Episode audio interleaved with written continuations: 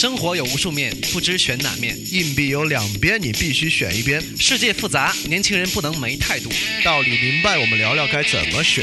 早起听，晚睡听，路上听，班上听，听了就停不下来的电台——翻转电台。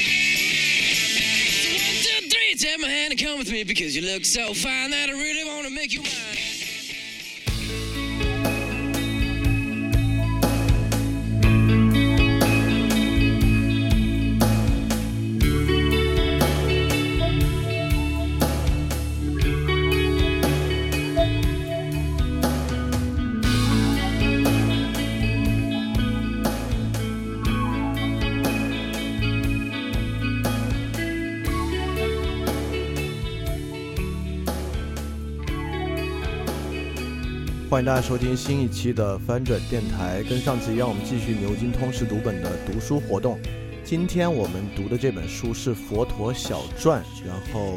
其实我们之前做过一次《佛学概论》。现在这个《佛陀小传》虽然听起来像是个传记类活动，但其实里面很多内容还是和佛学有关的，而且，呃，会聚焦的更好一些。这个一会儿我们会细说。所以说，我们很快开始今天的读书活动。那么今天很多歌曲都是窦唯的歌，因为。我觉得他的歌跟今天的活动特别适合，所以说中间大家还可以听到一些很好听的歌。好，我们很快开始。今天我们看的书籍是《佛陀小传》，虽然看起来应该是一个佛陀生平为主的一本书，但其实这种早期宗教人物生平跟这个宗教人物本身的想法、他的观点、他的哲学的关系特别大，所以我觉得这期其实就像是《佛学概论二》，因为里面讲的主要内容跟《佛学概论》那期有很强的延续性。所以说，呃，群里应该有挺多同学是听过那期《佛学概论》的，所以今天延续下来应该会更有收获。因为这期其实他把《佛学概论》里面在，呃，释迦牟尼后期类似于龙树啊之后的发展就并没有讲，但非常非常聚焦在佛陀所在的时代来讲那个时代所有的思想，特别是佛陀本人的思想，所以说是一个聚焦程度更高的一期《佛学概论》，我觉得会很有收获。今天我还特别特别想说的一点就是。这是牛津通识读本，按理说一个人在经过通识教育之后，应该会在通识之上建立一个特别棒的认知。那之前我们的这个呃这个通识书籍阅读活动逐渐开展，可能大家还没有太有这样一个感受。但今天其实这期是特别特别有代表性，我觉得非常非常重要，大家都可以感受到，特别是一直以来参加我们活动的同学会感受很强烈的一期。因为这一期其实是把佛学概论、印度哲学确昧、梦的心解、意识意识心探全部串到一起来了，所以这期里面大家应该会感觉到，你们之前听到关于印度哲学的知识，关于佛学概论一的知识，关于意识心探在梦的心解里面我们接触到的脑科学知识。在理解今天的这里面，全部非常非常有用处，所以你们可以明显的感觉到，在掌握一定的通识之后，现在我们再回头来看佛学，和你们第一次听佛学概论是完全不一样的感受。我相信这个感受是大家都难以拒绝的一个非常好的知识体验。我也非非常希望今天之后可以激励大家在通识这条路上走得更远一些。那这本书在最开始列举了列维施特劳斯。列维施特劳斯是一个著名的人类学家，就结构人类学的开创者。那结构人类学像这样的书籍，在在高处图书馆里也有。如果大家非常感兴趣的话，可以借来看，或者来我们这里看。那么列维施特劳斯在，因为我们知道人类学的研究对于宗教、人类社会形态等等的有非常深刻的研究。那列维施特劳斯一定也是一个阅读量很大的人。那么从他的视角来看，当然这句话有一些比喻的性质啊，就很多哲学家的哲学家的书、大师的教诲。放在一起连为一体，可能才大体上等同于释迦牟尼的沉思。事实上，看到就是我读完这本书，包括我结合到之前《佛学概论一》里面，我也有一个非常非常深的感受，就是释迦牟尼虽然是公元前很远时代的一个人，但是他的很多观点非常的现代，并且非常的正确。也就是说，在这么几千年来，不断的有人在接触他所接触的话题。包括认识论的话题、意识的话题等等的，但是很难得有一个人，即使是很近代的人，都会出现各种各样的误解和谬误。但是他在公元前那么早的时代就能够获得近乎于现代对这个观点的认识，其实是一个很不一样的。那么其实这本书其实就想来讲，从头从他所在的时代逐渐往后来讲，这个人是如何一步一步获得这样的认识的一个过程。而这种认识的揭示过程，包括他最开始是什么想法，中期是什么想法，往后是什么想法，这个脉络其实听下来会非常非常有收获。那么整个佛陀的小传和佛陀故事，其实是在两个线索之下进行的。第一个线索，呃，作为一个人啊，作为一个人的传记，呃，包括如此有特点和达到如此成就的一个人，那么在说他的一生的时候，其实很重要是聚焦在他到底是做什么的，就他到底关注什么话题。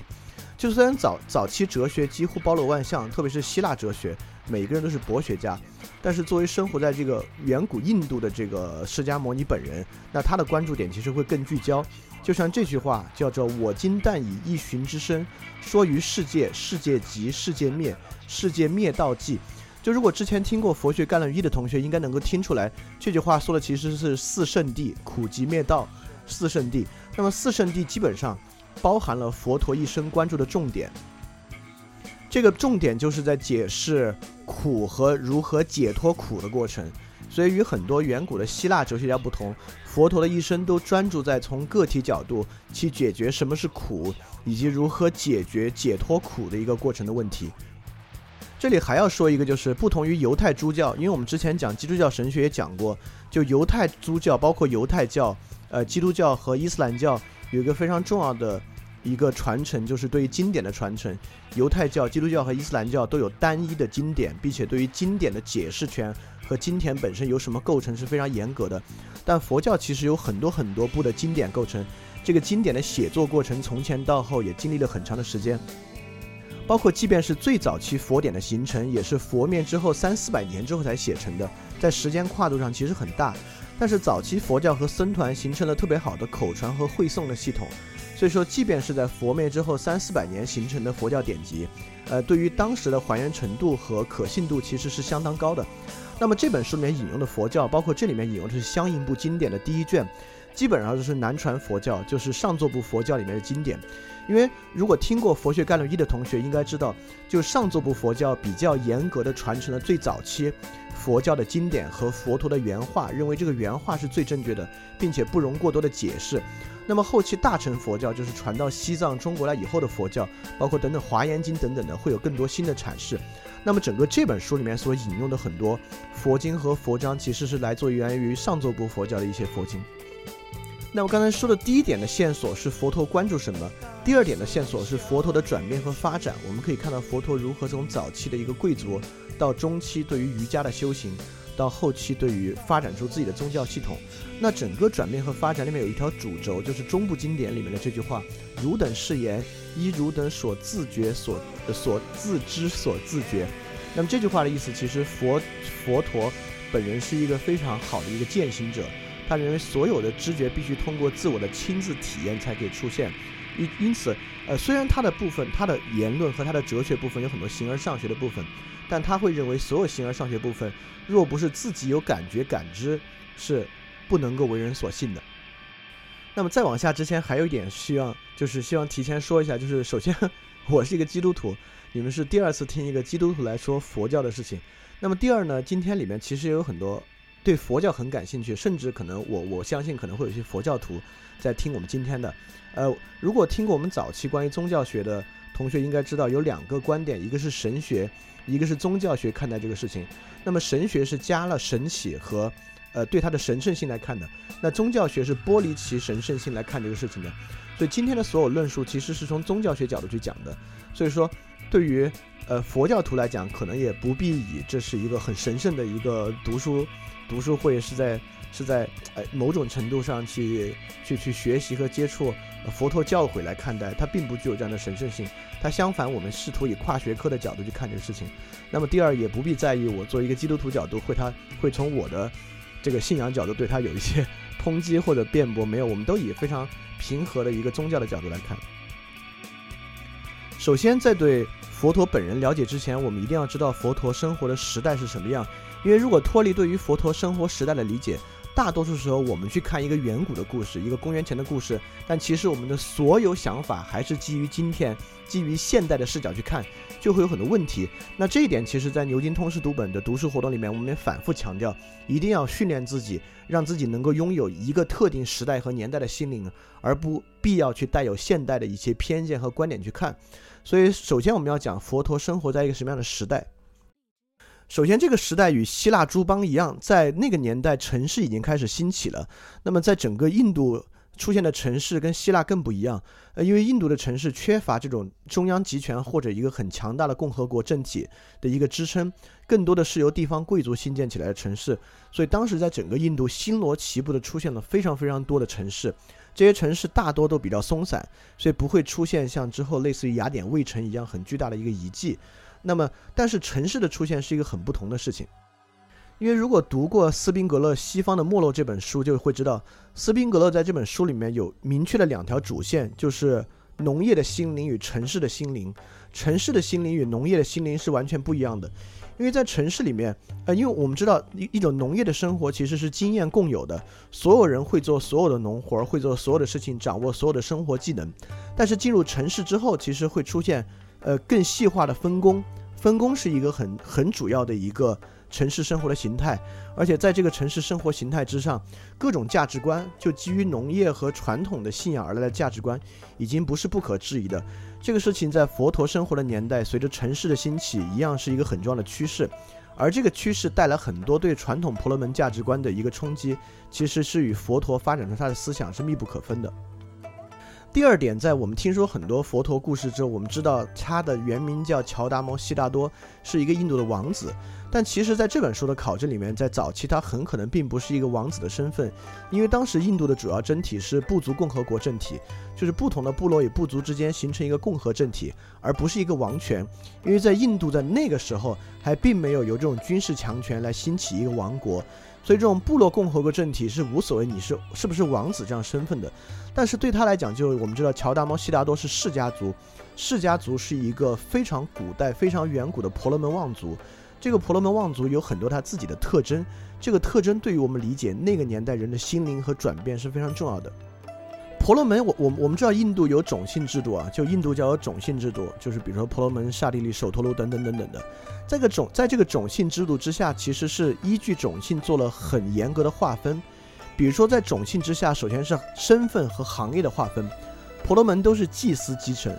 刹帝利都是战士阶层，首陀罗都是工商农业阶层等等的。首先是一个什么人做什么事情的一个很重要的划分。这个划分直接影响到今天的印度。其实，在很多时候有这种，呃，种姓制度残留的地方，依然什么样的种姓的人从事什么样的职业，依然是一个很重要的划分。但第二个划分才是更重要的。呃，在不同的种姓，不仅对应一个身份的划分，其实还对应一个很重要，就是为什么婆罗门可以做祭司，刹帝利需要去做战士，在身份背后其实是一个道德的划分。就婆罗门的阶层会天生的认为，所有姓、所有婆罗门种姓的人都具备智慧，都具备与神沟通的能力，而所有刹帝利种姓的人都天生具有勇武、好斗和勇敢的精神。所以说，呃，这个东西我们听起来似乎不可思议，但其实根本不是，因为直到今天，我们依然对某些人种，甚至在中国，我们对某些省份的人存在道德上的偏见。我们认为某个省、某个省份的人可能。容易出现什么样的犯罪？因为他有什么样道德的缺陷？其实所有这样的群体观念啊，是一以贯之的，只是在我们这边是以血缘和地域来看的，在印度是以种姓来看的，而且在他们那个年代，当然比起我们今天现代社会，有更多的以以及更根深蒂固的这种相相信。但其实这种群体观念和认为某种种姓、某种血缘、某种地域的人就天然的带有某种道德特征。某种身份特征其实是特别在那个年代是一个很自然的事情。那么乔达摩悉达多作作为世世家族的一个婆罗门，他从小受到的教育也一定是：那我作为婆罗门种姓的贵族，我天生具有智慧，具有与神沟通的能力，具有掌管祭祀的能力。但是我们知道，那传统的划分其实就是把职业划分成了四个。但是进入城市阶层之后，比如说手工业者的出现，商人阶层的出现。其他早期服务业的出现，那么新的职业的人无法被装进原来婆罗门和印度教的四种种姓划分里面，这个其实带来了非常传统婆罗门的思想生活的和谐性不复存在了。在这个情况之下，整个婆罗门的价值观体系，在这种新的城市生活的兴起的时候，其实受到了很大的动摇。这种动摇带来了两种补救的方法，第一种是婆罗门补救的方法。整个婆罗门对于这种动动摇补救的方法是增添新的法条与法典，比如说我们直接规定商人属于刹利利，但但其实商人属于首陀罗。我们直接规定商人属于首陀罗，就就用这种拆东墙补西墙，往里增添增血的方式来动呃来来补足这种婆罗门体系面临这种变动的城市生活带来的影响。那么还有第二种方式在动摇婆罗门体系，就是沙门主义。在佛学概论一，我们其实已经讲过了沙门主义，但今天其实我们可以再来讲一讲沙门主义是如何对应当时的这个体制的。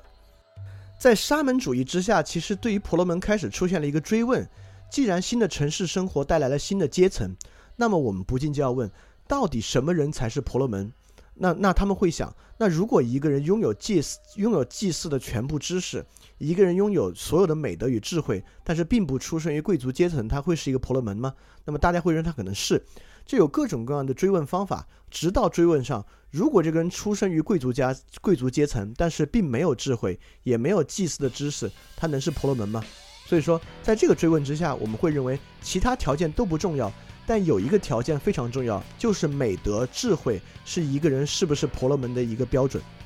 在这个情况之下，就会有一些人认为传统的四种种姓制度已经不能够很很完好的概括印度人到底是什么身份以及什么品格，因此出现了沙门主义。我们之前也讲过，沙门主义有两个主要的特征：第一，它离开四种传统的种姓制度，在四种种姓制度之外形成了一个单独的体系；第二。它是离世的，就沙门主义是不介入很多世俗事物的，很多沙门主义者就开始云游四方，追寻智慧。所以早期沙门主义也带有很强烈的世界公民与世界主义的意识，它是反对人与人之间的分隔的。所以说这个其实，呃，是一种很新的平等思想。这个与基与耶稣基督在呃犹太教的内部来打破犹太教与非犹太人的的这个差异。来创立整整整体的拯救体系是很像的，所以这种沙门主义就是呃佛陀与耶稣对当时社会带来一个很重要的一个影响，就是这种公平主义和世界主义的兴起。那么我们知道，就是那个大家都知道的故事，我们就不用讲了。那佛陀他自己是选择了后者，进入沙门主义，他看到生老病死，然后走出宫殿，不满足于再继续当一个婆罗门，而开始进行这种沙门修炼。而这种沙门修炼的价值，在当时除了作为反对这种呃不能叫反对反叛当时印度传统的种姓制度和婆罗门体系之外，还有一个很重要的价值，就是其实整个东方智慧和东西方都有这种隐居和苦修的价值。就是中部经典这一句：“使我作念，在家生活拥挤脏乱，出家生活广大清净，是故住家而修梵行，欲求一向具足清净，是实是事实难。”就是说。在当时也能够意识到传统的世俗的生活对于获得智慧可能是不足的，因此脱离世俗生活可能是获得智慧的一个先决条件。这也是沙门主义和佛陀当时选择出家修行的一个重要的原因。那么今天出家这个词汇跟佛教已经有很直接的关系了，但是这个地方虽然用到出家，因为这还是佛陀早期出家这个词汇与佛教并没有直接的关系，在那个时候出家还是一个。在印度教体系之内的一个词汇，因为我们之前说印度哲学祛魅的时候，也提到奥义书。那奥义书的修炼，除了圣，除了圣论派，就是其他派别有很多是沙门苦修主义的。所以那个时候的出家，其实指的是印度教体系之内的出家。那么这段话，大家可能即使不知道原文大致的意思，我们也在很多地方看到过了，就是生老病死杂然所困，也就是佛陀是几次出宫出外。看到生老病死、病死的现象，为其所困，想求一条脱离生老病死的方法。那么下面是这句话的一个解释，所以这也不多讲，大家可以看一看。我们直接往后讲。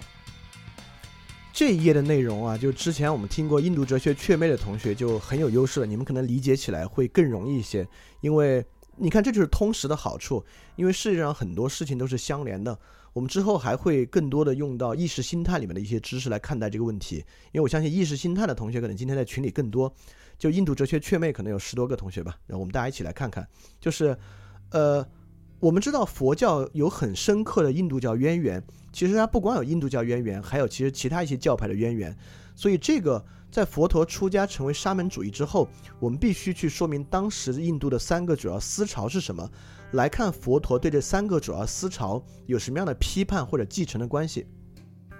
第一个思潮就是圣论派，圣论派是古印度六派哲学经典的发展最早也最主流的一派。那圣论派相信多元唯实论，我不知道你们有多少人还记得，当天晚上我们介绍了唯实论，就是真实的实和知识的实的唯实论与唯名论三种主要的印度哲学观点。其实也不是，它其实是我们现代哲学对于世界观意识的划分的三种。那么圣论派相信多元唯实论，那我们我们大致来讲讲是什么样的意思啊？因为我相信你们好多人可能也不太记得了。我们知道早期宗教和哲学与祭祀的关系特别大，因为所有早期原始宗教，祭祀在里面扮演了很重要的一个很重要的一个角色。这个重要角色最主要价值来源于要通过祭祀的过程与神沟通，而祭祀是一整套的技术，包括应该送什么经、使用什么方法、在什么天气、用什么器物来进行一个流程化的仪式过程。所以说，圣论派的核心其实是对于祭祀的掌握。那圣论派的《圣论经》就古印度哲学《圣论经》里面的主要内容也是祭司该如何开展，怎么样才是才能做一个好的祭司这样的一个观点。那什么叫唯实论？唯实论是这个意思：唯实论会认为世界有一个真实，而这个真实我们的意识啊，就我们的感知只能知道它的一小部分。其实很容易理解，比如北京这么大，对吧？我现在生活在北京。那我们知道北京有很大的面积，但其实这么大的北京，我们我们相信北京是客观存在的。但我知道的其实只是北京的很小很小的一个部分。我去过的地方，包括北京这么多楼，我真正看到过、感受到的是北京的很小的一个部分。因此，这其实是祭祀的来源。你们想啊，我并不完全知道北京，所以如果我想改变北京，我有什么能力？我都不完全知道北京，那谁有能力呢？神有能力。所以说我不可能完全参透北京。我只可能掌握一套完好的与神沟通的方法，所以我的知识和智慧，我知不知道北京不重要，我能不能跟神好好沟通最重要。这就是唯实论体系之下对于祭祀的一个看法。所以唯实论其实相信的是，我们也不能说说它是唯物主义，因为它毕竟有祭祀和与神沟通的这一点。但唯实论是相信有所谓的一个客观真实存在的，而唯实论相信，其实唯实论带有一些不可知论的色彩。就是作为人本身是不可能参透真实的，所以人唯一能够把握的事情就是与神沟通的能力，依靠神的能力来对真实世界做一些改变。这是当时印度最主要、最主要的一个思潮。那我们也知道，我们在讲古印度六派哲学的时候，也有一个瑜伽派。那瑜伽派很重要，就是瑜伽经。那包括一个 瑜伽派，今天应该是古印度哲学在中国 最流行的一个流派吧？因为所有健身房可能都都在修炼瑜伽。也跟那个有非常直接的渊源。那么瑜伽相信的是唯识论，是知识的识。唯识论有一个很重要的神我观念。什么叫神我？我们都听说过弗洛伊德所谓自我、本我、超我。神我可能，如果我们拿它来做类比的话，神我接近超我，其实还在超我之上。神我应该是无所不能的。所以唯识论相信有一个神我的存在，而神我的存在可以完全由我自己引导出来。所以唯识论想要知道的和想要找到的，就是透过这个瑜伽的技术方法来发掘神我的一个过程。而而你你我们要去想，所谓发掘神我，那也就是说神我其实比世界是什么样更重要。那其实唯识论有一些现象学，如果大家看过一些哲学导论书籍的话，就唯识论其实有一些现象学的色彩。在唯识论里面认为世界有什么真实状况不重要，甚至世界可能没有一个真实的状态。那我对世界的感知，我是最重要的。因此，如果能够我寻找到内部的神我的话，我就可能能够脱离苦海，甚至脱离轮回或怎么怎么样，是很重要的。那么第三个主要思潮啊，是印度很古老的，在印度教之之外的另外一个宗教。那这个宗教其实我们大家不太熟悉，叫耆那教。就耆那教其实现在在印度都还是第二大宗教。印度其实现在我们知道佛教在印度沦落了，佛教在印度可能现在排第六，排前三的应该就是印度教、耆那教、伊斯兰教，还有后面是锡克教，就是我们叫锡克人，基督教，然后才是佛教。就耆那教的现在印度也是很重要的一个宗教。那耆那教的传的最开始的创始人叫做大雄，对，你看大雄宝殿，其实这些事儿都查到一块儿了。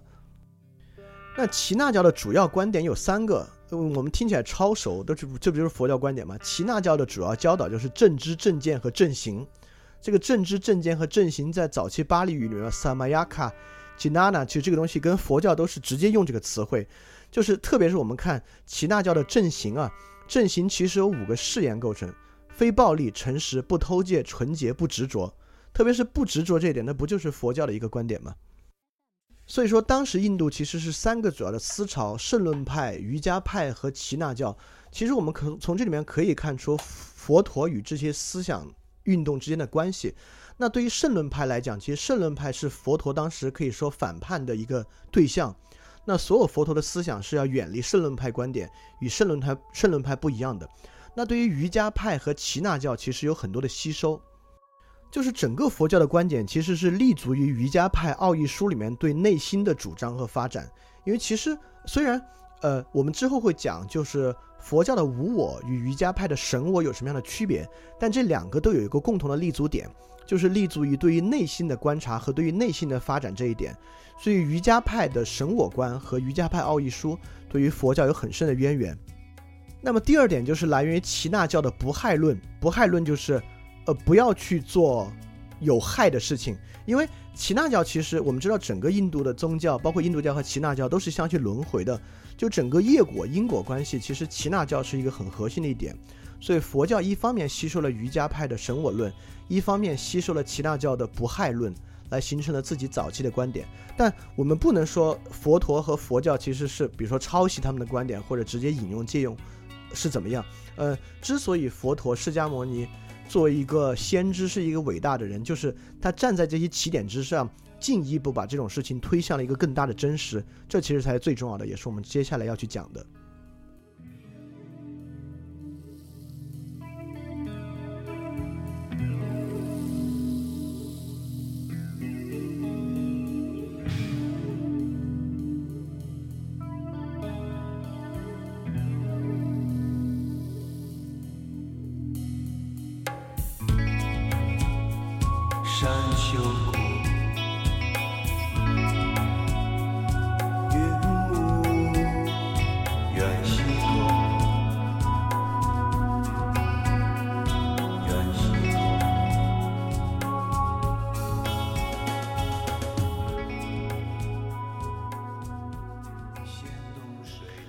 就之前那次佛学概论，我们也讲过，在真正创立佛教之前，其实就进入沙门主义之后，佛陀经历了很长一段时间修行的过程，一个访道的过程。那这个访道过程，它其实是直接进入瑜伽派进行修习的。就在作为一个早期印度教云游僧的时期，佛陀在当时明确感受到了自己是不容于当时的世俗的，其实。会有非常强烈的离开世俗的一个观点。就之所以要说他早期强烈的离开世俗，是之后来看他如何回归中道，就回归世俗，不能叫世俗，而在世俗和出世之间找了一个中道的过程。但早期他是如同当时所有的云游僧一样，是离开世俗的。这也是来于《上部作经》里面的一句话，就如特别是如分陀利善开福，处于水中得增长，终不为水之所住。就就这是一个比喻啊，就是在水中长，但是又不为水，又不能够归于水的这样一个过程。所以在云游僧的时期，佛陀还有很多出世离世的观点。那我们知道，佛陀本人有很高的造诣，在这个很高造诣之下，佛陀早期跟了两位瑜伽派的老师，很快都修得了非常高的瑜伽阶段。那他跟的第一位老师就直接修到了无所有处，跟第二位老师直接修得了非想非非想之处。那这个我们之前其实，在那个。呃，印度哲学雀妹和佛学概论都讲过，我们之后一会儿会再回溯一下。但我们今天特别要关注在佛陀在跟着第一位老师很快修得了无所有处之后，那位老师非常欣喜，就遂邀请佛陀与他一起讲学，因为佛陀也修到了他的这个等级，所以希望佛陀能跟他一起来教导其他人。当时佛陀就会认为这么一个观点。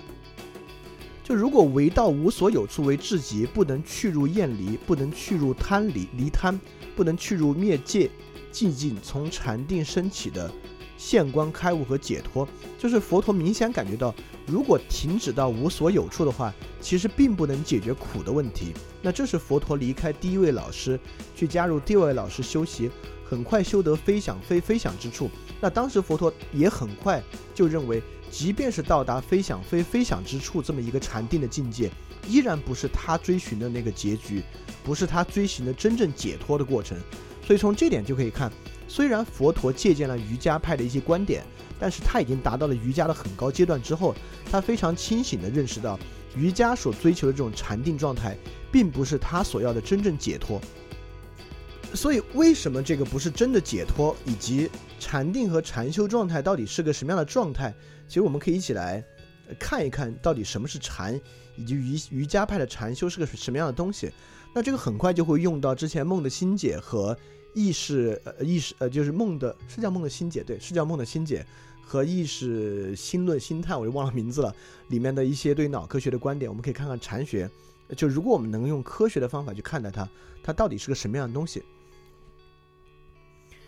因为我们读书群的同学和群里的很多同学似乎都对于这个冥想啊等等的有一些探索啊，就即使没有探索，同学应该也大概知道这个世界上有一种修习方法叫做冥想的存在。那冥想其实就是主要来修这个禅定的。那么在这种印度教以及佛教的理论里面，都把这个禅分为一些等级，就是呃你的禅修啊，你的冥想会修到不同的等级，你的身体会有一些不同的变化。那总的来说，这个禅修啊是修这个警觉注意的，就它其实是认识论上修习你自己对于注意力、对于自我和其实是大脑里面的一些变化。呃，那我们知道，就是可能在健身房的瑜伽课里面会有一些非常基本的方法，比如说对于呼吸的探索，或者是呃你能够把注意，希望你把注意力集中在一些你平时不太注意的地方。就是比如说集中在你的身体感受，集中在很很细微的皮肤感受之上，就初禅所想达到的状态，是对周围的其他一切没有觉知。就比如说对于现在是什么温度，周围有没有人说话，周围眼睛看到什么？你看初禅的打坐状态也是需要你进入一个比较静的环境，希望你闭上眼睛，所以整个初禅状态是要脱离对周围的觉知。那在这个情况之下，其实意识心探的那个分享里面，我们知道。就人其实是常常处于对于周围世界世界的觉知状态，对吧？所以说禅修其实是与你本能和你大脑的最自然的状态有很大的差异的。它其实就是在反叛大脑的一些最自然的状态。所以初禅如果需要对周围的一切都没有觉知的话，其实，在意识心态里，我们大概讲过，就大脑里面的边缘系统，就是在大脑相对靠内核的一个非常本能的。有本很本源性的对外感知和情绪发生的一个边缘系统，那其实初禅状态对边缘系统就是封闭了这个扣带回，因为扣带回这一个器官在脑里面是负责把所有外源性的这种刺激在这里面去做一个整合，来来来产生很初级的一些判断，很初级的一些情绪的一个器官，所以初禅希望的是透过第一处于一个很近的环境，诶，为什么我们这里要强调处于一个很近的环境？跟之后佛学和佛陀的观念发展里面所讲的因缘有很重的关系。我们一会儿再详细讲因缘这一点。那所谓初禅状态，其实就是在这么一个状态之下，能够促使大脑你的意识扣带回的部分不活跃，来阻绝外界的一些刺激。那么在这个情况之下，其实如果你们现在尝试一下，我相信如果你们在家里面的话，周围也应该不会太吵。所以你现在闭上眼睛，开始深呼吸，可以可以可以感受感受。你闭上眼睛，开始深呼吸，尝试什么都不要想。比如说，你把你的注意力集中在这个呼吸之上，你就心里默念呼进呼出，大概以一点五秒将将近一秒这个频率呼进呼出，呼进呼出，你就坚持十多二十秒。我们现在就，如果你听到这里，你就开始这样慢慢坐在一个地方，用一个比较舒服的坐姿。然后闭上眼睛，呼进呼出，心里默念呼进呼出，尝试十多二十秒，看看你是什么感受。然后我们在这个感受之下，接着来说二禅和三禅是一个什么样的状态。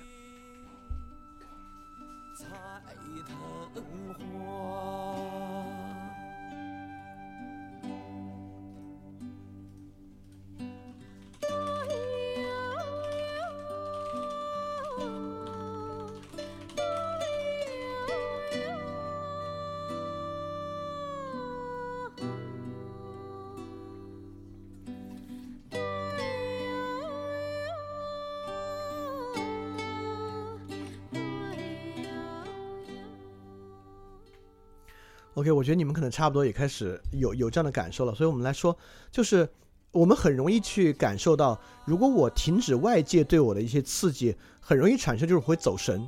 就我的大脑里会充满各种各样的思虑，我会想到，哎，我是不是走？包括我会想到，我是不是走神了这样的一个观点？我是不是现在在想别的，而没有关注到我的呼吸之上？所以人的自然状态之下会产生很多的想法。那这个想法在意识心态里，我们其实自己也感觉得到，这就是自我 self 的一个很重要的作用。self 可以自主性的产生很多想法，一个内源性的刺激。所以，我们当上一期说到内隐性刺激和内隐性循环的时候，就说到大脑一个很重要的，特别是我我们自我可能没有脑区这种分布式的决策系统，一个重要的事情就是能够内隐性的产生很多刺激。所以说，你在进入初禅状态之下，其实会经常走神，产生各种各样的想法。那么，所谓禅学修习到二三禅的时候，就是要止息这些思虑。在如果你进入二三禅的状态，你不仅对周围的一切都没有觉知，而且你自己不会无缘无故的不停的产生各种各样的思虑。那我们知道，自我意志判断思虑产生的器官其实是前额叶系统。所以说，在二三禅的这个状态之下，你不仅扣带回系统不活跃，在这个情况之下，你应该做到的其实也是前额叶系统也不活跃了。那在这个情况之下，在二三禅的时候，据说啊，因为我自己完全没有这样的休息，我平时也。不怎么去练习冥想，据说在二三禅的时候，你会产生，如果你把自己的前额叶系统封闭之后，进入到这种止息思虑的状态，你会感觉很快乐，你会有一些乐从心来，就是你你会有一些很愉悦的感受。那么到四禅的来讲啊，这种四禅整个感受，你的感受就是超越苦乐，你没有去判断它是快乐或者不快乐，你的身体不用去感知它是不是快乐的这样一个状态，你就进入四禅。那我们其实也知道，你的你的身体其实是在持续的感受我是快乐或者我是不快乐的，因为，呃，都不光是大脑，我们知道整个人的身体是一个平衡系统，对吧？你的内部的很多激素的分泌，你的肠道、消化道和整个系统，并不是有一个什么固定的方向，而是不同的系统之间求的一个平衡。那在整个平衡系统之间有一个很重要的，我们之前讲扣带回讲过，扣带回属于这个边缘系统。这个边缘系统包括海马体是负责记忆，包括杏仁核是负责这个恐惧和逃离，包括下丘脑是负责一些其他的性刺激等激素刺激，包括扣带回是做判断和整合。所以在四禅，如果你能超越苦乐，就代表你这个人连初级情绪也没有，因为整个初级情绪就是类似于快乐、失望、恐惧、焦虑、厌恶等等情绪。那如果你这个时候超越苦乐，能够消失情绪，说明如果休息到四禅四禅状态，你应该有一个方法使自己的边缘系统也能够失活。那之前我们在梦的解析里面，其实梦的心结里面，我们知道，之所以在梦的过程之中能产生大量的丰富的情绪，就是因为在梦的过程之中，其实人的边缘系统是超级极端活跃的。所以说，但在梦的系统，确实你的前额叶等等是完全休息的，所以你可以把它理解为一个。完全没有情绪的梦，如果进入四禅状，当然它它它也不会有视觉幻觉啊，它应该是你自我能够就是一个非常不活跃的自我状态，以及一个没有情绪、没有丰富情绪打扰的一个自我状态。就虽然说到这里，说到四禅啊，听起来已已经是一个很反本能，与人本身的大脑活动差异极大的一个精神状态了。但其实，单说到四禅，甚至我还可以理解是什么东西。但其实四禅之上，你看，说到这里，我们还都没有说到佛陀进入瑜伽之后立马修习的这个无所有处和非想非非想之处，因为四禅之上还立马有新的更高级的状态，被称为四空处。整个四空处其实修习的东西，呃，即使对佛教有一点了解，我们也知道佛教会提出一个概念，叫不要有差别心。就是什么叫差别心呢？就是不要去分辨之间的区别。你看到四禅状态，我们讲的那个话是超越苦乐，所以说我们依然有分别心，在分别什么状态叫做有情绪，什么状态叫做没情绪。因此，四禅状态是在两种二元的状态有情绪与无情绪状态之间走向无情绪的那一端，这依然是一个差别想。所以，如果能够断绝这种差别想，就会进入这种所谓四空处的状态。但我们知道，差别心去判断一个东西是什么或不是什么，是大脑一个非常重要，特别是自我一个非常重要的意识，也是一个非常自然的意识。所以进入四空处之之后，其实对于传统的自我、传统的意识是一个更大的差异。四空处的第一层被称为空无边处，就空无边处，我们很容易理解，就是你能感觉到一个空间，但是空间是广博的，是没有边界的，对吧？一个没有边界的空间，其实对于大脑来讲啊，就是空间感与时间感的丧失。空间感的丧失很容易理解啊，就所谓空间感，我在一个房间之内，之所以有空间感，其实就是在感觉这个房间的边界，对吧？这房间有上面，有踩到的下面，左边、右边，因此我能感觉一个空间。那所谓空无边处，首先需要空间感的丧失，你不再有判断边界的空间感。那 在在在什么时候没有空间感？我们可以回到梦的心结，其实，在梦里面空间感就是很弱的。这是因为在梦里面，你很少能够感触到你。我们可以回忆我们做的梦啊，我们很少可以感触到边界在哪里，也就是我们处于一个什么样的逻辑空间里面。因为梦是一个完全没有逻辑性的状态，对吧？我们。经常从这个场景突然出现的那个场景，经常飞起来，甚至身体陷入到一个固体里面，都是在现实状态之下不可能发生的。所以说，其实空无边处的这种空间感丧失状态，与梦里面的非定向性其实是很像的。但这里面是由什么样的化学地质推进的？今天我们就不细讲了。为什么还需要时间感的丧失？就是因为我们知道时间是什么？我们在意识心态里面说的很清楚，人之所以有连续性。我们能够感觉到，不管是空间的连续性、自我的连续性，包括我们说那个非注意盲和这个变化盲的连续性，来源于自我对于时间的感受。整个时间感受给我们的最深的烙印就是连续性。但我们又继续回来说梦，我们经常在梦里面，梦是不连续的，某些情节是连续的，但立马又换到下一个场景，很容易去切换到下一个场景。所以在梦的状态之下，其实时间感与正常的时间感也是不一样的。比如说，你很难说在梦里面我度过了多长的时间，就是因为跳跃性太强了。所以其实这种空无边处的状态，我们如果从这种意识上来看啊，就是空间感与时间感的丧失。当然，之前我还能说到，呃，比如说四禅状态，它是边缘系统不激活，或者边缘系统处于一个 passive 的状态，但这四空处我已经无法对应到。呃，某一个大脑机能了，因为空间感和时间感是太底层的大脑机能了，我很难去描述它应该是哪块机能失活，或者哪块机能消极会触发的状态。只能说，我们从上上上一次的分享意识心态的角度去理解一下，什么叫空无边处，有个更深的理解。第二个叫实无边处，所谓实无边处的意思就是说我能够有意识，但我这个意识是没有边界的，这个东西更抽象了。所以往下我们稍微讲快点，因为后两个其实。抽象到你其实现在没有那个感受，很难去理解是什么意思。但实无边处，我们可以理解为是纯粹自我，因为我们知道在意识的产生里面，整个自我的产生是需要附着于外物的，对吧？整个意识需要，我们知道意识其实是对外界的一个，我们上次说到是一个大幻觉，是对外界的一个不真实的一个感知，在这个感知之上结合自己的一些目的，去形成了一个意识。那既然到空无边处。那再往上到实无边处，你有知觉，但这个知觉没有附着在任何东西之上，这个知觉不需要依赖于任何外物，也不依赖于任何内隐性的刺激，不依赖于任何情绪产生。所以说，实无边处其实是剥离了一切之后的一个纯粹自我。但说到这儿，我们其实通过意识心探可以可以知道，实无边处从现代脑科学上其实根本就不存在，因为。大脑里面没有一个东西叫自我，所以你不可能出现一种实无边的状态。如果进入实无边的状态，就像你完全没有意识了一样。也就是说，你呃，当然我这个可能还是这个现实的这个理性的孽缘太深，导致我达不到这种高级境界啊。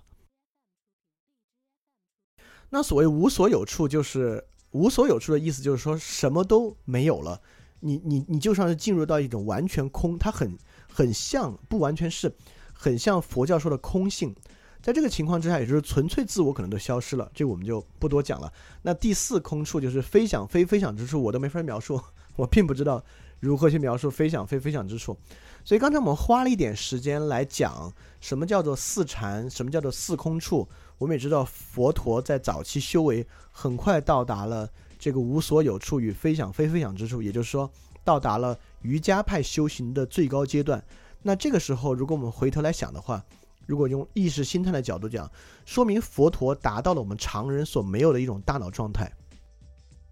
很快速就通过某种技术手段，因为你看，我们之前其实在上一上一次意识星探讲到了人如何达到一种异常的意识状态，梦境、毒品等等等等的。所以说，你看，在美国嬉皮士年代，很多人来到东方去接受这种致幻剂毒品，类似 LSD 这种东西。我们也知道，LSD 的发掘机发动机制和梦境很像，它能够产生非常强烈的宗教体验。所谓宗教体验，特别是来源于东方佛教或印度教的宗教体验，就是这种禅定状态或者空的状态。所以我们会发现，当然，我我我我我完全没有说佛陀在当时借助了药物，但其实我们不知道。我们知道早期宗教跟药物的关系很大，但不管不管怎么说，说明佛陀在非常快的速度就修习到了一种意识的异常状态，一种很高级的意识的异常异常状态之下。那我们现在所有去做冥想或者做这种禅习修为的人，我们也必须清楚的知道，其实你是想通过某种身体状态，比如说你身体要坐在那里，需要去沉浸下去，需要去进入初禅、一禅、二禅，来达到一种更高级的大脑状态。那在这个大脑状态之下，也一定会改变你的大脑连接的结构。在这个东西，我们先在这里不多说上一次的上一次的一些意识。那只是我们在这里需要去回溯，呃，这种东方宗教、印度教与佛教，尤其是佛教，到底修习的是什么？在瑜伽派这种唯识派的基础之上，其实修习的就是意识状态。整个佛教，我们要想的是去抛除。站在早期佛陀的理论之上，就是要去抛除偶像崇拜，抛除迷信观点，抛除一个外力可以帮助你去休息的状态，是你自己需要去达到一种异常的意识状态。但是我们刚才说了这么多禅修这么高级啊，这么厉害，都厉害到很抽象，我们无法去理解。但是佛陀在修习非想非非想之处，立马舍弃了禅定。就是也不能叫舍弃，这是一个中中和一个中道啊，真的是像是一个中道一样。首先，佛陀清醒的意识到禅定的境界仍然是无常的，也就是说，一个人进入禅定状态，他再厉害，禅定状态依然不可能永恒的在他的身上。也就是现在，比如说一些禅修大师，他在禅修的时候可以很快进入那个状态，但一旦停止禅修，他一样会回到现实中，一样会有苦的感受。那即便是一个人，假设他修行到了很高的层面，他可以无时不刻的处于非非想非非想非想非非想之处。但轮回之后呢？如果我们认可轮回观，但我我不太认可啊。就如果认可轮回观念之后，禅定的境界依然并没有延续，所以佛陀立即意识到，如果我们满足于禅定状态的话，其实并没有获得真正的解脱。所以佛陀称禅定状态于寂静住、现法乐住，意思是它是存在于当下。当地的一种非常好的状态，只是你在此时此刻此地脱离了苦，达到了一种空的脱离苦的状态。但这种状态的出现和消失依然是无常的，而非损损。这个损损其实我们现在的翻译叫损损，就来源于道家的为学日益，为道日损，损之又损。但我们可能听说损应该是个呃贬义词，一个负向词汇，但其实不是。就是比如说为道日损，损的意思就是减除。就是禅定状态依然不是一个完整的减除的状态，所以它不是佛陀要找的真正的解脱。但是呢，由于我我们知道佛学的实践性很强，而且我们在最开始说两条主线里面，一条主线就是，如果这个这个事儿不是你自己亲自意识到，不是你自己亲身感受到，它就不是不是佛教。佛教是一个实践性很强的一个宗教，或者说是一个价值观，一套哲学体系。所以说，一方面他批判。禅学和禅定状态并不是佛陀所求的终极状态，但另一方面，在佛教的自身实践之上，它依然非常大量的借鉴了禅学，就是借鉴了印度教的瑜伽派的一套世界观与修习方式。所以说，四禅、空处等等，在佛经里面经常会出现，到处都有。那我们再看，除了对于禅定状态的不认可之外，佛陀对于瑜伽派的一个质疑，还有一个更深刻的就是对于神我论的一个差异。我们之前在讲到瑜伽派神我论、唯识论的时候已经说了，就是，呃，瑜伽派唯识论会认为自我有一个神我存在，所以认识自己，通过禅定放态认识自己，就是去争得和获得成为一个神我，在一段的时间之内，甚至在更长的时间之内成为神我。这个神我状态有两个特质。第一个被称为所觉和觉者不二，这是他原话。就是我们如果更更更容易理解的来说，就是其实 你们如果记得的话，就是威廉·詹姆斯说的那个状态。所以威廉·詹姆斯说那个状态跟这个瑜伽派的状态是很像的。就是威廉·詹姆斯对于自我来说，就是自我取代了先前的思想，并把它们与自己结合在一起，从而形成了一种整合感。他就说，思想似乎就是一个思想者，也就是说，这里说的所觉和觉者，就是思想与思想者是无二的。但是在这个地方有一个差别，它可能比较抽象，我我我把它非常清楚的说出来。这个话有两个说法，第一个是思想本身就是思想者。你可以反过来说，思想者本身就是思想。对，我们会发现这其实是一个先有鸡还是先有蛋的问题。就是说，是有这些思想的流动产生了自我思想者嘛？还是先有我，再来产生我的思想？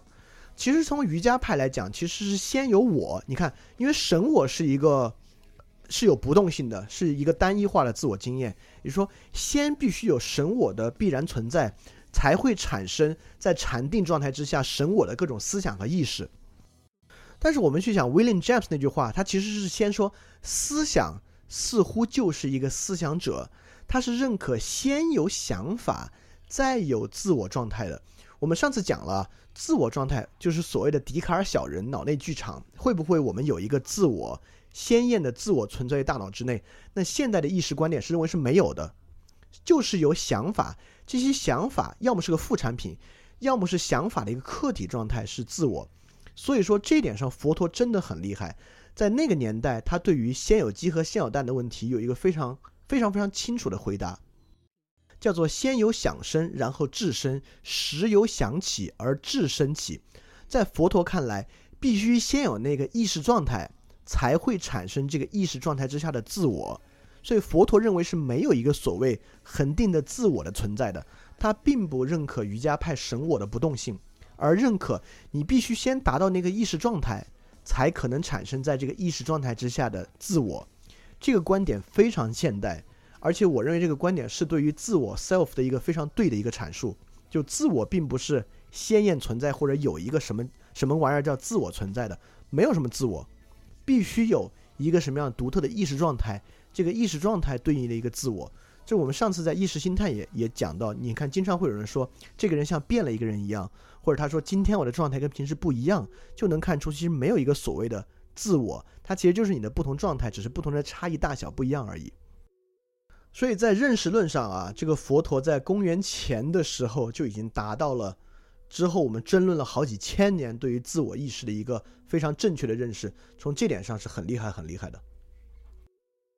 所以你看，呃，我们知道佛教对于我的观点是无我，就空的无我状态是一个比较高的状态，所以佛陀是以无我论代替了瑜伽派的神我论来作为整个认识论的核心，就佛教认识论的核心。而这个认识论核心，即使超越宗教，从科学和认识论角度来讲，我认为也是有很强的合理性的。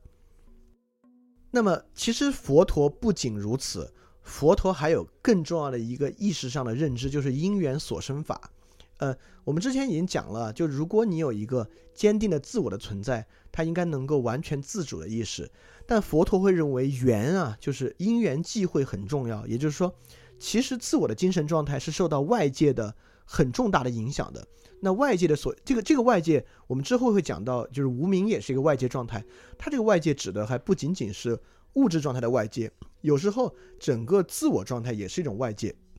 也就是说，佛陀还清醒地认识到，即使意识状态本身也是完全受到很多的外界的改变，而且这个外界改变与现代意识观点很像。也就是说，这个外界感知很多时候是虚妄的，是假的，是无智慧的，是不真实的，才会产生你一些不真实的感受和意识。所以说，佛陀不仅不仅以无我论代替了神我论。佛陀对于因缘所生法，就是自己意识感受是由因缘所生这点，也非常非常接近现代的意识论的观点。所以说，我们知道瑜伽派是强调苦修的，那佛陀本人也经历了很长很长时间的苦修，他很长时间没有喝水，没有吃饭，完全这个人瘦的皮包骨，然后整个血管鼓在外面，皮肤黝黑，呃非常非常吓人。但最后佛陀在认识到瑜伽派的问题之外，他脱离瑜伽，也脱离了苦行和苦修，来所求的一种在世俗与非世俗之间的所谓中道。所以佛陀对于瑜伽的修正有很重要两点，就是正念、正知与止观的状态。那么其实这个东西拿中文啊，可能它太术语化了，反而非常难以理解。就它反过来的英文是比较容易理解的。所谓正念，我们就是英文翻译正念叫 mindfulness。就这个 mindfulness，这个 f u l 我们知道是个充满的意思啊。什么叫 mindful？mindful 正念其实就是保持对于某个对象。非常充分的觉察和认知，所以正念状态指的就是人需要保持对于某个状态，这里这这里面大多数指的是自我，非常充分的认知，在这个情况之下来做，也就是说，对于瑜伽派这种完全可以通过苦修极端状态来求道，那佛陀对他的修正是要通过正念去达到。那么正知，我们大多数中文对于正知的解释是 self，呃，是是那个，就是正念之后，你对于保持对它非常充分的觉察，因此可以得到正确的知识，这个东西翻译的可能叫正知，但这个东西似乎有点，呃，不还还不太容易促使我们去理解，就真正正知的英文翻译可能更接近它的意思，叫 self possession。所以正知状态，如果我们之前我们之前其实讲了那么长时间初禅和四空。那正知其实就是用自我，而脱离外界，在正念之后用自我去充实到这个心灵状态之下。所谓止观嘛，就是我们为什么没没有在翻译止观和理解止观？就什么叫止？止其实就是一个 self possession 的状态，完全由自我来控制，由内隐性的东西充实它，而不需要通过外界刺激和其他思虑。就是我们刚才说的所谓纯粹自我，就可能是一个止观的最更高的境界。所以正念是指。完全去觉察自我，因此，由于我完全去觉察自我，我可以完全以自我来纯粹占据我现在的这个意识活动，就达到这种正知。那这个状态其实是所谓的一种止观，所以这个与瑜伽的这种纯苦修是一个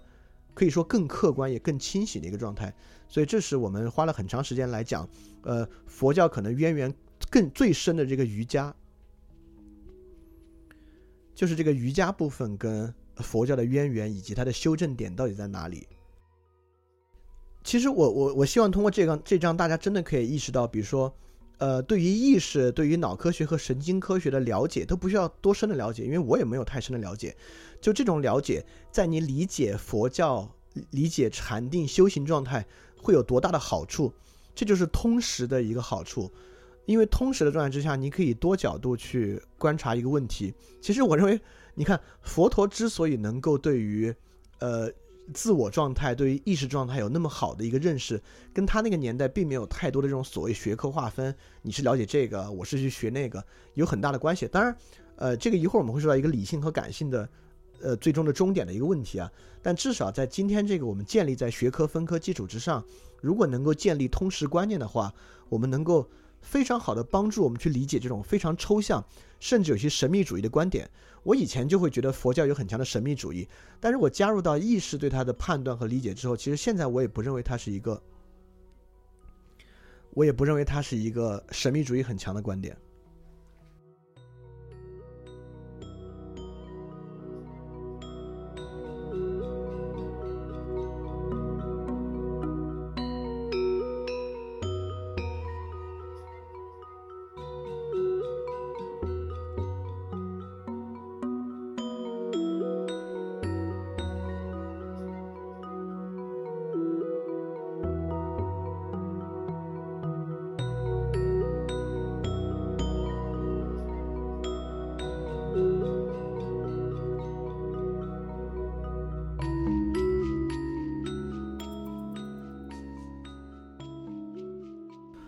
那么佛陀经历了这个出家和寻道啊，下一个就是非常重要的时间，就是他的开悟。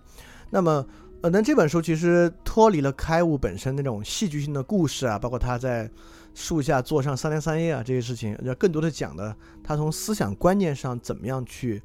叫做他的开悟过程。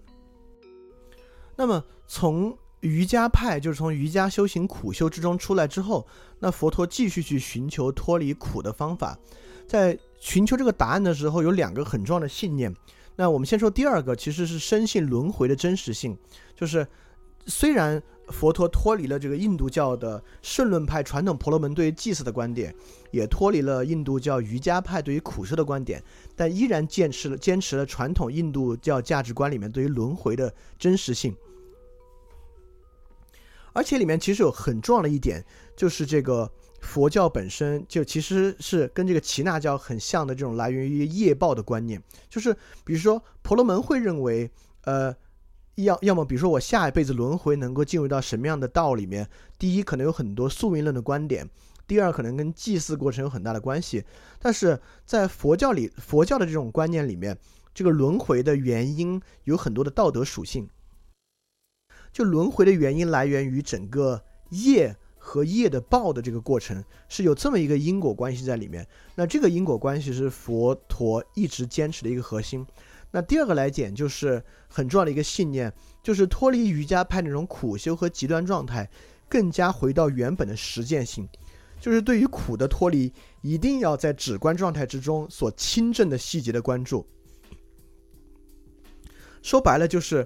我们不用去相信某个抽象体系，不用去相信某个理论，而需要相信自我感受。就是因为苦，人是不是在苦的状态，对于佛陀来讲是一个完全自己可以体验到的一点。所以说，什么样的方法有用，什么样的方法是真正可以脱离苦海的，一定要回到对于自我感受的关注上。这两个重要的信念一直沿袭在这个佛陀对于真正得救之道的理解之上。当然，我们也知道，后来得救之道的核心就是四圣谛。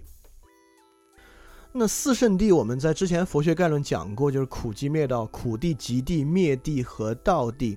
大概苦地讲的是苦是从何而来的，为什么有苦；极地讲的是苦集合起来之后是一个什么样的延续性的无常状态。灭地就灭地在这里面，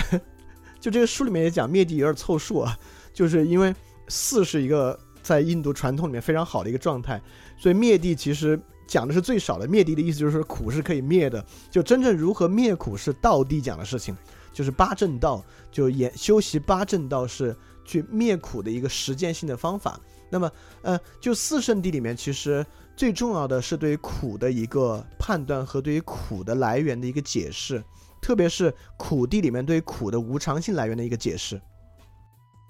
世人著有变异不居。既备有父，乐乐著有有情所喜是贤所在，有情所不是苦所在。这是来自于早期上座部的经典《无无问自说》里面的一段，就尤其是最后两句话“有情所不是苦所在”，因为这句话其实是佛陀对于如何有苦的一个很好的一个认识。那么之前有是苦所在不用解释，前面叫有情所不，有是有无的有，情是感情的情。我们也知道一个佛教说法叫有情众生，所以说什么叫有情呢？有情在佛教里面其实是有渴望的意思。这个有渴望就是，呃呃，这本书里的中文指的是有爱，但它英文翻译的更好，叫 thirst for existence，就是，就如果我们用现在一个比较流行的术语来说，它就是存在感，对吧？就是确实，就所有自我都在寻求某种存在感。那怎么样来够来体现存在感呢？其实我们可以完全从我们自己的经验出发，包括我们在朋友圈看到别人怒刷一记存在感，就是体现出一个相异的状态嘛。所谓刷存在感，就是我要不一样，我必须展示出一个不一样的状态，被称为存在感。所以说，对于佛陀来说，有情所不包括啊，就是第一句世人著有变异不居，就佛陀会认佛陀会认为苦的来源很重要的东西就是。人啊，有一种想把自己变成和现在经验不一样的那种渴望，就人需要我的状态和现在的状态不一样的这种冲动和渴望。这种冲动和渴望啊，真的非常非常科学。我要说，因为我们之前讲到，人其实是一个平衡系统，对吧？我们的身体不断的各种的激素分泌，各种的脑里的电位，其实一直处在一种争斗平衡的状态。也就是说。我们即使认为心意的变化是有物质基础，当然心意的变化是有物质基础。所有的心意变化其实不就是脑活动吗？那么佛陀说的这句话说的非常对。这句话如果翻译成一个科学观点，就是脑活动是处于不断的对于现在平衡状态的打破和寻求新的平衡的基础之上的，而确实的脑活动和身体活动就是这样。所以佛陀会认为苦的来源就是这种心意冲动的习性，就是我们所有的心态意识有一种冲动的习性，这种冲动的习性会导致你处于一种不断变化和欲求的状态。也就是说，其实是这种心意的冲动带来了渴求，渴求并不来源于你自己一个真实的渴望，而来源于你身体不断的寻求新的状态和寻求新的平衡。我觉得这句话这个观点说的真是太好了。太科学，太接近现代对于意识的真实看法了。所以看下面，什么叫无名？就是佛教会认为因缘里面导致苦最重要的因缘叫做无名，就是下面那个猿猴的比比喻，比心一时，日夜时刻须臾转变，一生一灭，犹如猕猴游林树间，须臾处处攀捉枝条放衣取衣。也就是说，我们的心的意识啊，时刻都在转变。就像一个猕猴无意识的在树林中间到处攀爬一样，但是却不知道为什么要这样做。也就是说，佛陀可能洞悉了一个非常重要的观点，就是苦来源于大脑中神经意识不断寻求平衡性的这个必然过程。这个过程，这种平衡性的寻求，就是所谓的无名。而什么叫做无名？就是说，其实是这种大脑活动带来我们不断的欲求。但我们却把它当做自己真实的欲求来看待，并去寻求它，去满足或者不满足，这就是苦的状态。因为你看，有一种心意欲求状态是不可能满足，对吧？除非你大脑活动停止下来。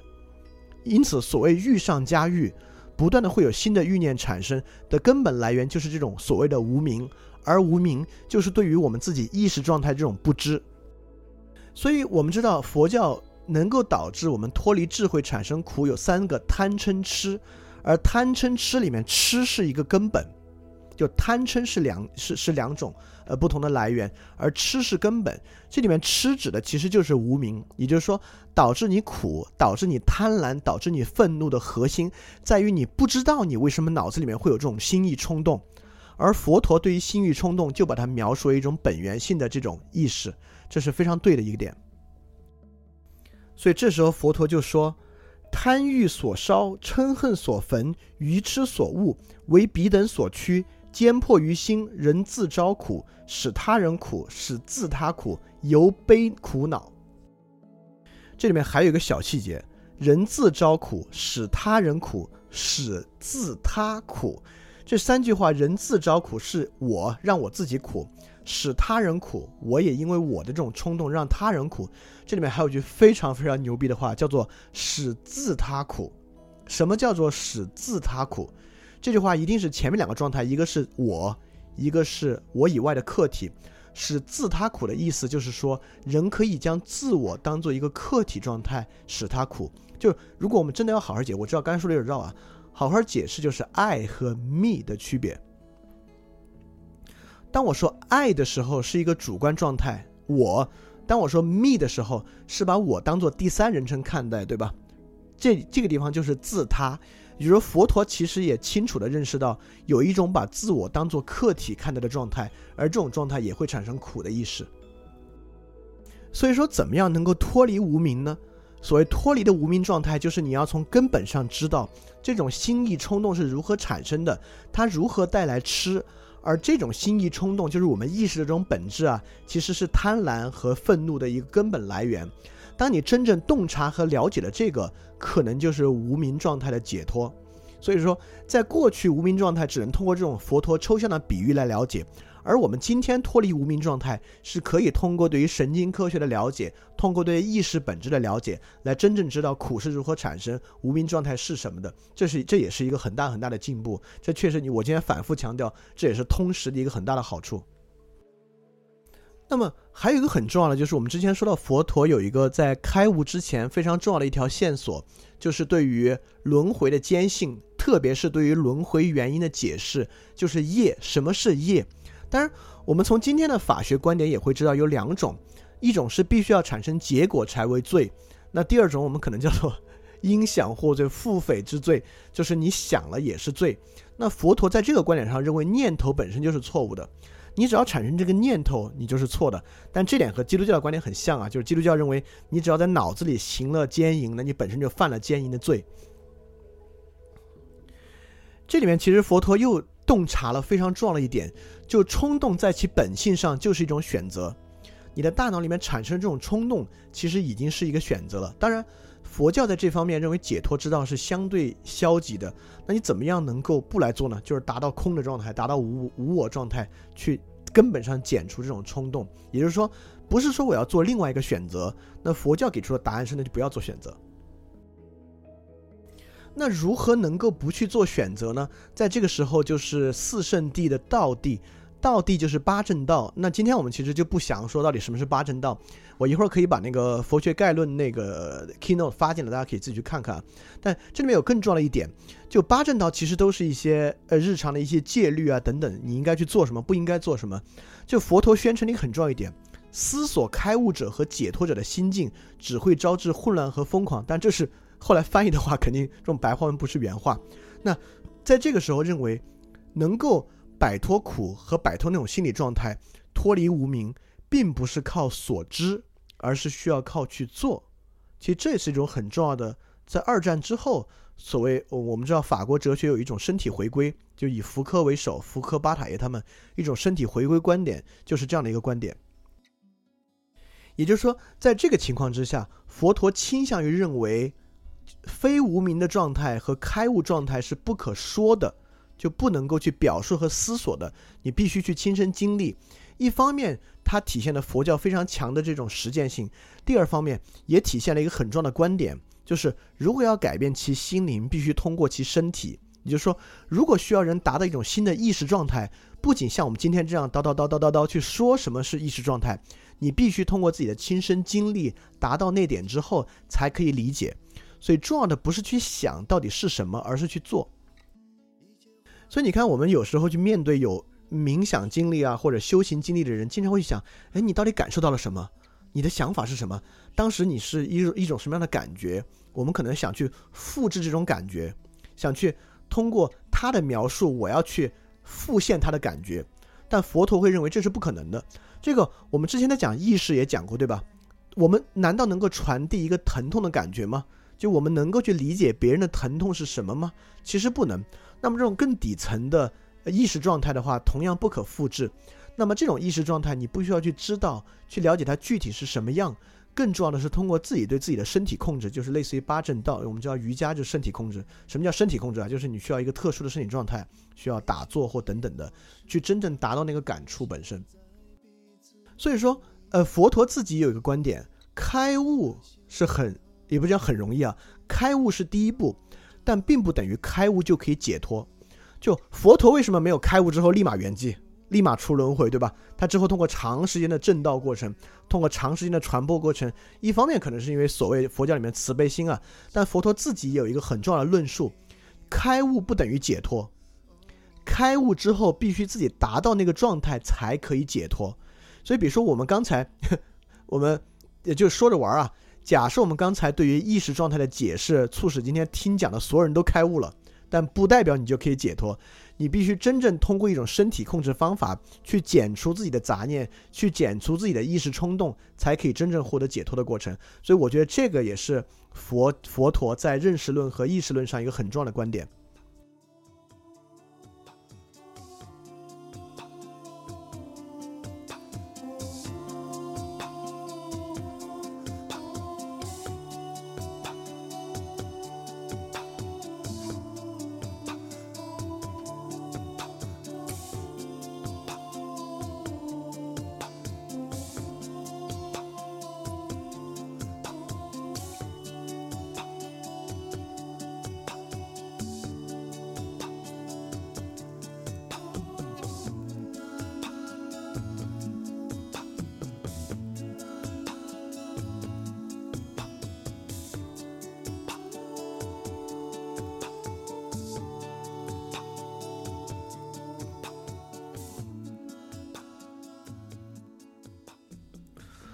说到最后一部分，当然就是佛陀的弘法与圆寂。那我们知道，佛陀其实在这个呃正德开悟之后啊，他自己其实已经通晓了这些事情之间的奥秘。那么之后他到鹿野苑就开始讲道弘法，最开始也遇到了所谓的五比丘，就是他在瑜伽派里面去那个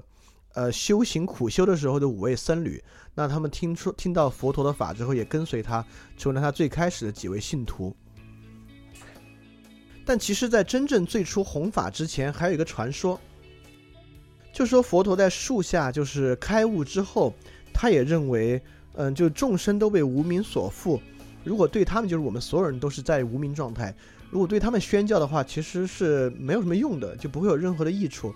然后这个时候，梵天降降下来了，但你们说，我们知道梵天其实是传统印度教的主神啊，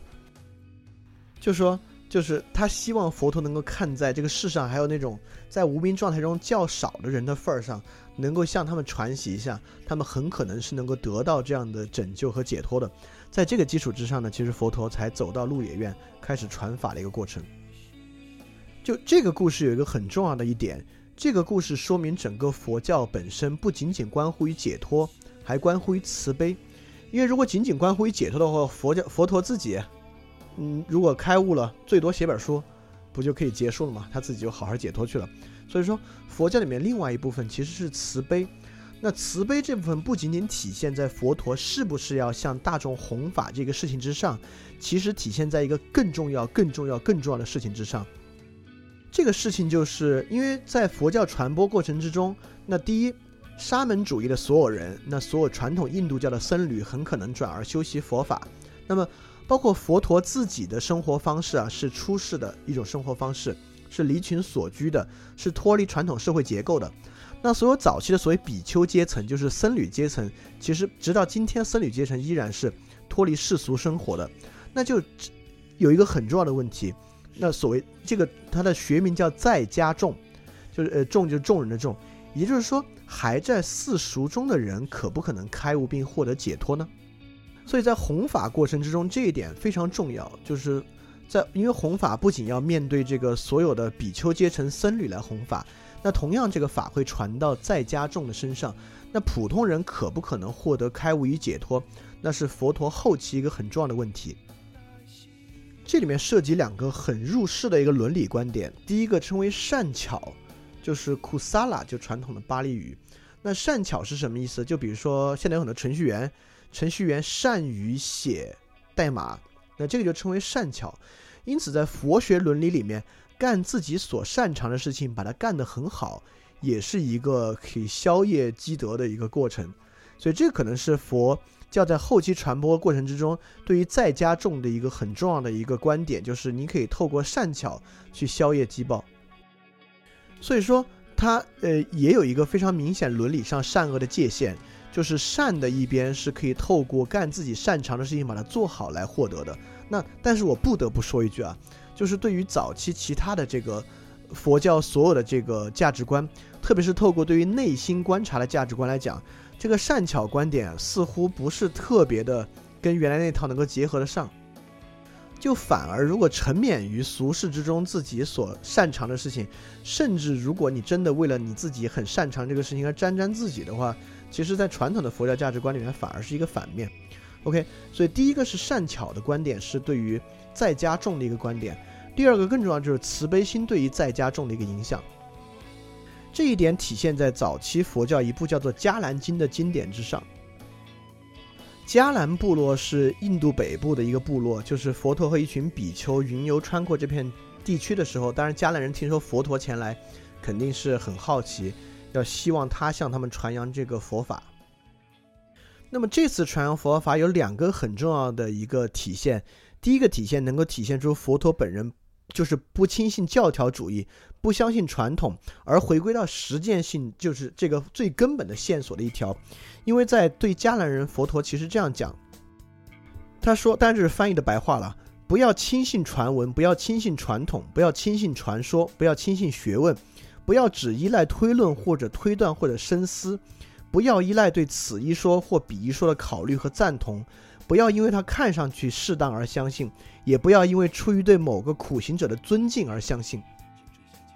这点非常非常重要啊，因为我们知道传统印度教里面其实都别印度教了，就是可以说世界所有的规范，世界所有的运转，包括可能今天的人对于佛教的相信，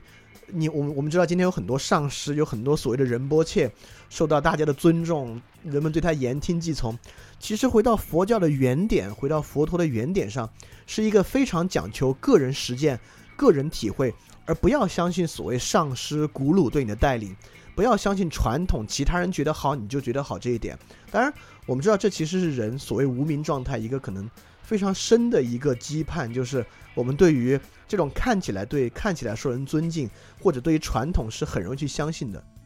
而这一点就是推翻传统、反叛传统。反叛教条主义其实一样出现在当今一个非常重要的一个智者，就是一个感性上的智者克里希那穆提的身上。他来讲，他他都不是一个佛教徒啊，他也非常强调，就是比如说我们今天说冥想是这样，冥想是那样。克里希那穆提本人非常反对冥想，虽然他自己可能早年修习冥想，但他说千万不要相信别人告诉你冥想有这个方法，就是数呼吸，要以这个方式打坐。他认为只要你开始去相信这些。只要你开始接触这些传统，去赞同别人的一套方法，那智慧就完全离你远去了。所以这样的一个观点，我们真的可以非常好的拿它来自省，拿它来比照自己对于不管是对任何宗教，甚至我拿它来关照自己对于基督教的认识，对于神学的认识之上，一样有非常好的意义。就是我们到底是真的体验相信，还是因为什么别的原因，甚至因为自己对自己虚妄智慧的相信或者推论去相信它的。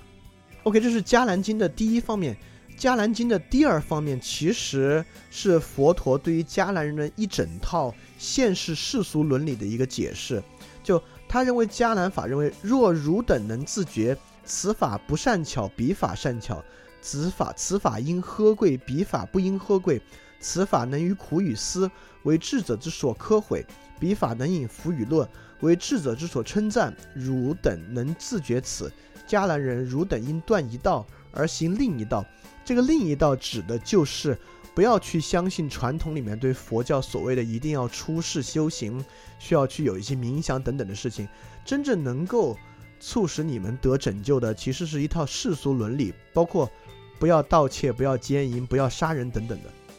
也就是对于印度传统的这种部落部族共和制来讲啊，杀人啊、妄语啊、偷盗啊，成为一种伦理禁忌。是一个比较新的事情，就这种禁忌在传统部落里面当然也可以有，就是，呃，但是这是靠习俗来维持的，是靠部落里面的习俗来维持的，而不是通过一种价值观和世界观体系推论出来的。佛陀通过这套推论建立与轮回的关系，其实对于家人来讲是个新的事情。这里面能够体现到的是，在家众如果需要获得拯救。你不需要，其实并不需要对于某些事情有什么太特殊的认知。当然，这是佛陀的观点啊，就是说你需要通过对他人的关怀和慈悲心来体现。所以我们知道，现在有一种很重要的冥想方式，其实是类似于慈悲心、同理心的冥想。也就是说，透过对这个，你都不需要知道什么叫无名人脑的意识是怎么样，你的意识冲动是怎么产生的，不需要。就如果你真正有很强的慈悲心与同理心的话，从佛陀看来，这可能是再加重。最好的能够获得解脱与拯救的方式。当然，在《迦兰经》的最后，佛陀也说到，就是《迦兰经》在内容上现实性很强，对于当时社会的反应和映照很强。就对于其他很多在家众，就是如果你要处于同样的情境啊，其实是非常困难的。也就是说，它可能并不是一个能够放之四海而皆准的。其实这也是佛陀很重要一点。如果你拿《迦兰经》的经典当做一种传统，或者当做一个经典来修习。完完全全的相信它，其实也是背离了佛陀对于实践性、对于我必须自己亲自感受到的一个非常重要的教诲。那么最后我们说到了最后佛陀这个小传的最后，也就是佛陀的圆寂。那么我们知道，现在我们也听说了很多所谓高僧和仁波切的圆寂。那基本上所有圆寂都有一个美丽的故事。他知道自己快要死了，因此去到哪里，在那里打坐，然后成为一座肉身佛，等等等等的。那我们回头看《长阿含经》里面对于佛陀圆寂的解释，反而不是这样。因为如果我们按照现在的神话传统或者这种传统，佛陀这样的圆寂，那肯定是佛陀自知自己要死了，那么到哪个什么菩提树下、梭罗树下打坐，天上肯定有五彩祥云，神下来接他，他慢慢安详的死去。但真实情况在《长安汉经》里面根本就不是这样写的。那佛陀依然他是跟自己的弟子阿难在四处游历，但是呢，他吃坏肚子了，所以他食物中毒了。所以他食物中毒之后呢，特别痛苦，就躺在床上。就是说，在《长阿含经》里面，佛陀圆寂跟一个普通人的死亡，在形式上并没有区别，并没有很多浪漫主义或神秘主义对于圆寂的想象。但最后一点却在我，即使是做一个基督徒看来，也非常令人动容。就是我们可以把它看作佛陀的遗言。佛陀的遗言是因为阿就阿难知道佛陀快要死了，所以说叫做入于所住，手把门扎，涕泣而立。就是阿含非常非常痛苦，把在门上哭泣，所以佛陀就告诉阿难说：“就勿悲勿哭，我岂未曾为誓言耶？凡恩爱者必得分离，如以身语亦慈心欢喜心诚心利益心，久视如来无有保留。阿难，如所为甚善，一世精进必速得解脱。阿难尊者后来当然也是成为解脱的解脱者，所以佛陀最后虽然有一个像人一样的一个结局。”但佛陀最后留下的遗言，依然是对于别人的关怀，对于阿难是否能够得到解脱的一个宽慰。因为我们知道，基督升天最后面对面对众门徒，讲的是你们要把我的道传向四方，依然是不是对某一个人的一个关怀。就虽然我是一个基督徒，但是在基督升天与佛陀圆寂的故事之上，我其实会更欣赏或者会更认为佛陀圆寂这样的一个结局，是一个令更令人能够感动和动容的一个结局。这个结局让我想到圣雄甘地，同样是一个印度人的死亡了。我们知道圣雄甘地是被人刺杀而死的，圣雄甘地被一个年轻人反对他一个年轻人拿刀杀死，所以圣雄甘地的遗言依然不是对于印度或者对于世界、对于爱、对于真理的一番宏论。就圣雄甘地的遗言依然就是那孩子说：“孩子，你太傻了。”这就是圣雄甘地的最后一句话。在这点上，其实与佛陀非常像，在他们死的时候，这么重要的一位先知，这么重要的一个人死的时候。并没有一定要对这个所有的道、所有的世间留下一个什么遗言，而是在关心身边的一个人，他的精神状态以及他能不能得拯救，他是什么样。所以这确实让我很感动的一点。那今天翻转电台佛陀小传这一期就到这里，希望大家喜欢。如果你们也希望加入微信群来参与我们的活动的话，请你添加微信 lovebook 七七七，就微信上添加 L O V E B O O K。七七七就能够到达，联系他就能够未来加到我们这个微信群里面的，能够即时的通过 Keynote 的方式来看我们这个节目。当然，我们自己有一个叫 Posta 的社区，然后三 W 点 HiPosta 点 com，H I P O S T A 点 com，来进入到我们这个读书社区，可以分享你对于很多读书的看法、你的观点。进来之后你就可以看到了。那如果北京的同学还可以，如果你加了 Lovebook 七七七，能知道我们在北京胡同里面一个实体的在高处图书馆，你可以来进行借阅看书。那我们是一个很精致的，虽然书不是太多，现在接近六百本，但能保证每一本都是非常非常好的书的一个图书馆。所以广告部分就是这些。那希望大家期待我们下一周的节目《发展电台》，再见。